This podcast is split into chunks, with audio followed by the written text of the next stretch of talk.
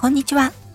横浜で15年以上犬の保育園の先生を行っているなおちゃん先生と申します。こちらの番組では、たくさんのワンちゃんや飼い主さんと関わってきた私が、日本の犬と飼い主さんの QOL を上げるをテーマに、犬のあれこれについて、私個人の見解からお話ししています。時には子育てネタや留学時代や旅行の思い出などのお話もお届けいたします。さて、今回はアニマルコミュニケーションのモニターさんからの感想配信第3回目となります。前回から少し間が空いてしまって申し訳ございません。5月2日よりですね、最後のアニマルコミュニケーションのモニターさんを募集させていただきましたので、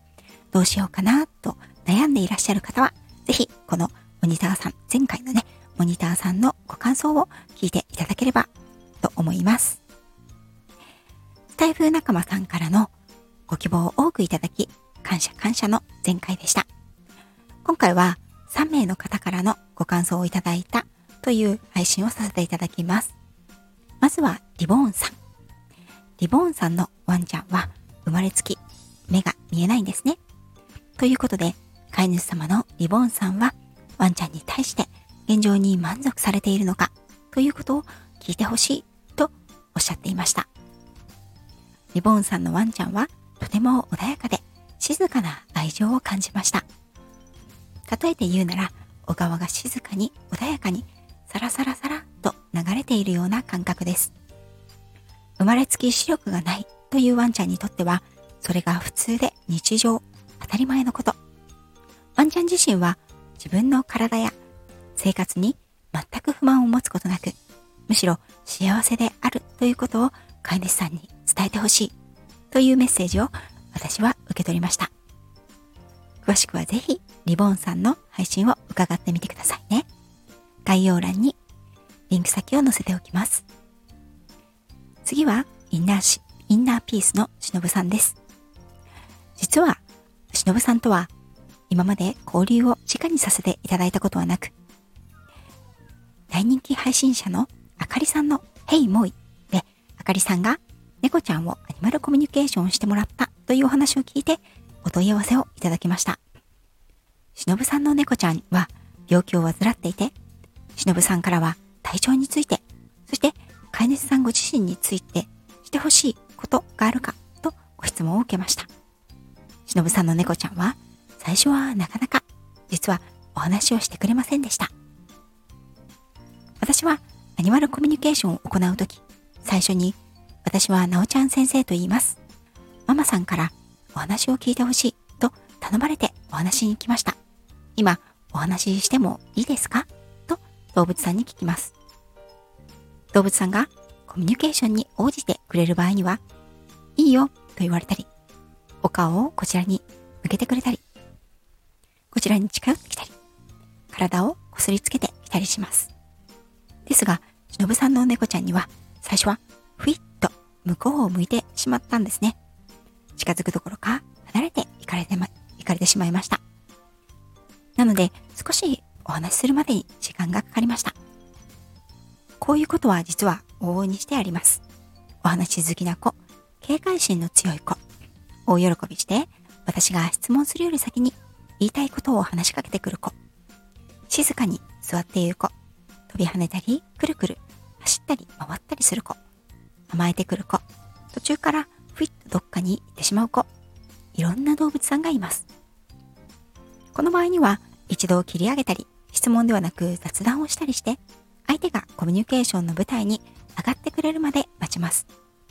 これはあくまでも私のやり方なので、他の方は他の方法でアニマルコミュニケーションをされていると思います。忍さんの猫ちゃんの場合には、最初はお話をしてくれなかったのですが、っこいいね。男前だね。と言うと、知ってるよ。よく言われるんだ。と得意げにお話をしてくれ、そこからぽつりぽつりとコミュニケーションをしてくれるようになりました。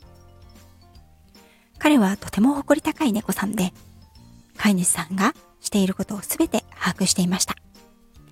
例えて言うなら、大地に根を張る大木のようにどっしりと構えているような感覚がありました。しのぶさんの感想は、しのぶさんの配信を聞いてみてくださいね。最後はシアンさんになります。シアンさんは直接ご配信をされていらっしゃるわけではなくて、このスタイフでは聞き戦さんにされなっております。ですが、インスタの方でね、日々、あの、投稿をされておりますので、私のアニマルコミュニケーションを受けてくださった感想も、インスタに上げてくださっていました。シアンさんのお猫ちゃんもご病気であるということで、今の生活をどう思っているか、これからの生活に望むことはあるか、ということをお伺いしました。シアンくんはとても明るく好奇心のある猫ちゃんで、最初に話しかけた時からすぐに近くに寄ってきて、足に体をこすりつけてきてくれました。家族のことや好きなことを教えてくれましたよ。シアンさんのご感想では、それらについてよくそばで見ているんですよ、とのことでした。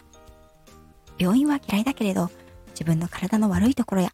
治療が必要だということもきちんと分かって受け入れてくれている賢い子でした。ママさんが実は密かに心配されていることに対しても大丈夫だよ。そして僕は寂しくないよ。と答えてくれました。穏やかで優しい春の日差しのような印象で私は最初は女の子かしらと思ったくらいでした。シアンママさんはシアンくんと会話ができたらいいなと思っていらしたのこいらしたとのことで今回私のモニター募集に思い切って応募してくださいました。アニマルコミュニケーションのモニター募集、応募をしてくださる方々の中には、病気や何かしらの不調を抱えている動物さんと暮らしていらっしゃるという方が少なくありません。飼い主さんたちはそのことについて不満や不安があるんではないかとご心配される方が多いようです。もちろん私も一飼い主としてそのお気持ちは大変よくわかります。ですが、アニマルコミュニケーションをさせていただくなくて、動物さんたちは心配をする飼い主さんの様子をより心配してしまうのだということが多いことに気づいてきました。飼い主さんが動物を愛するのと同じぐらい強く、時にはそれ以上、飼い主さんのことを動物さんたちは愛し、それを伝えてほしいと言われることがたくさんあります。飼い主さんが動物さんに聞いてほしい、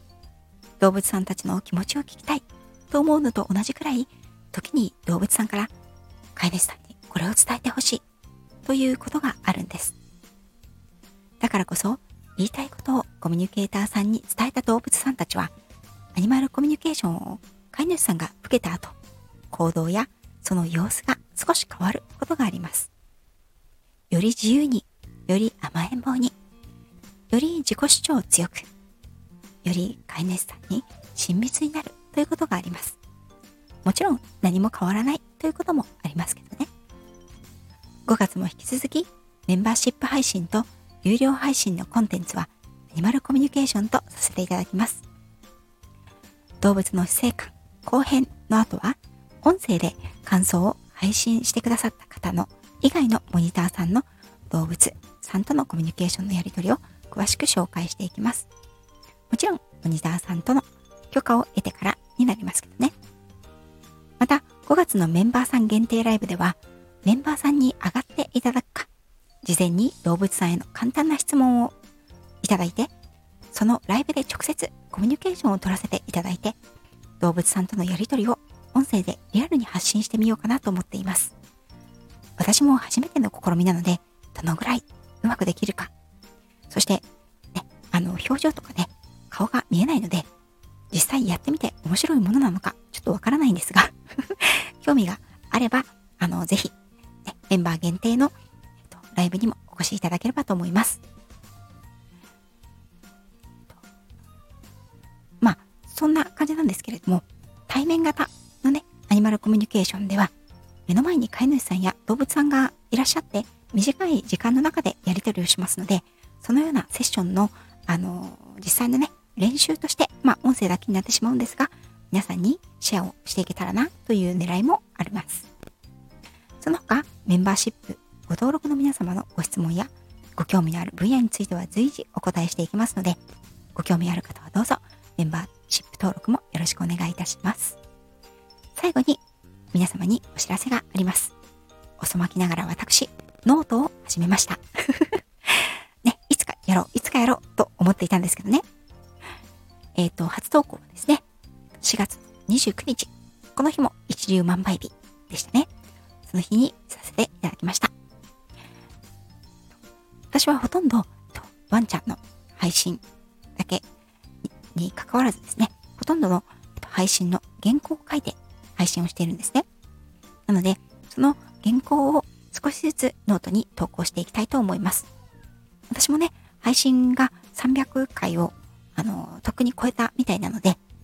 最初の頃の方のね、あの配信、聞く余裕がないよという方は、もしよかったら簡略化してノートに原稿を配信、投稿していきますので、そちらを見ていただければと思います。世界一周の船旅の旅原稿の旅日記の原稿も少しずつこちらのノートにアップしていく予定です。ただし、こちらはですね、すべて投稿し終えた後、Kindle 本としてまとめていく予定なので、もしかしたら有料にさせていただくかもしれません。